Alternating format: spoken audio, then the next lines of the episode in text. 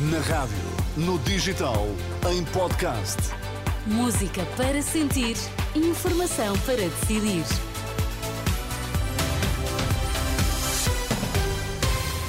Notícias para ouvir agora na Renascença. Começamos pelos títulos em destaque. Boa noite. Governo e médicos terminam mais uma ronda negocial sem acordo. João Gomes Cravinho visita Médio Oriente.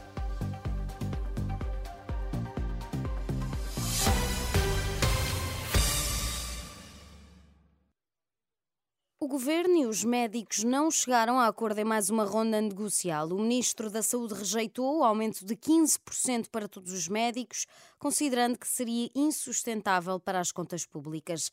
Ainda assim, Manuel Pizarro diz que a nova proposta do executivo aproxima-se do reivindicado, para além de eliminar injustiças na classe médica. Essa proposta, do nosso ponto de vista, além de ser insustentável do ponto de vista orçamental, criaria novas injustiças. Porque o que nós procuramos fazer foi uma adequação Veja que nós até propomos um aumento superior a 15% aos internos, aos médicos do, que estão a fazer a especialidade nos últimos anos. Na carreira que é dominante, nós propomos 12,7% de aumento naquele, nos recém-especialistas, dos médicos que estão no nível inferior da carreira, e depois propomos um aumento superior a 11% nos que já estão assistentes graduados e um aumento de cerca de 10% dos assistentes graduados séniores por seu lado, a, a secretária-geral da FNAM defende que o governo tem condições para aceitar a proposta dos sindicatos. Ainda assim, Joana Bordalissá admite avançar com uma contraproposta. Se nós vamos analisar as nossas propostas com toda uh, a legitimidade, com todo o cuidado uh, e tomarmos as nossas decisões no Conselho Nacional uh, e veremos depois a nossa contraproposta que vamos, que vamos enviar previamente e vamos ver que atitude é que o Governo vai ter na terça-feira. Há uma nova reunião marcada para a próxima terça-feira, véspera da votação final global do Orçamento do Estado para o próximo ano.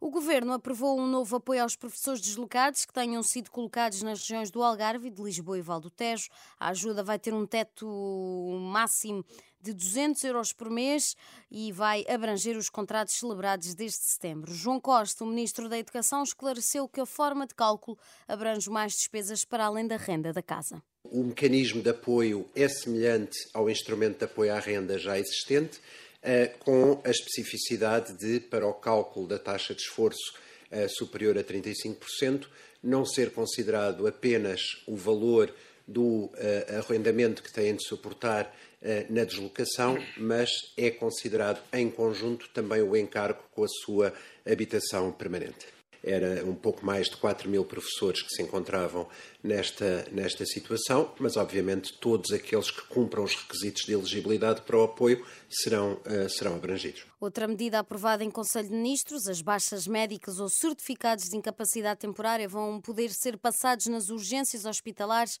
e em qualquer consultório médico, tanto do setor privado como do social. A medida vai depender, no entanto, da criação de uma plataforma digital onde as baixas ficarão registadas. O chefe da diplomacia portuguesa João Gomes Cravinho, homóloga da Eslovénia, iniciou esta sexta-feira uma deslocação de dois dias ao Médio Oriente, com paragens em Israel e na Palestina, mas também pela Jordânia e pelo Egito. Os ministros chegam à reunião no mesmo dia em que está previsto o início de uma trégua de quatro dias entre Israel e o grupo islamita Hamas, na faixa de Gaza, que prevê a troca de reféns israelitas e prisioneiros palestinianos e a entrada de mais ajuda humanitária no enclave. As tréguas começam às 7 da manhã na hora local e os reféns são entregues à Cruz Vermelha no meio da tarde, no ritmo que se vai manter até segunda-feira. Em contrapartida, Israel vai libertar 150 palestinianos presos em cadeiras em cadeias, aliás, israelitas. Ontem, em Dublin, na Irlanda do Norte, manifestantes agrediram agentes das autoridades, incendiaram carros da polícia e uma carruagem do metro de superfície.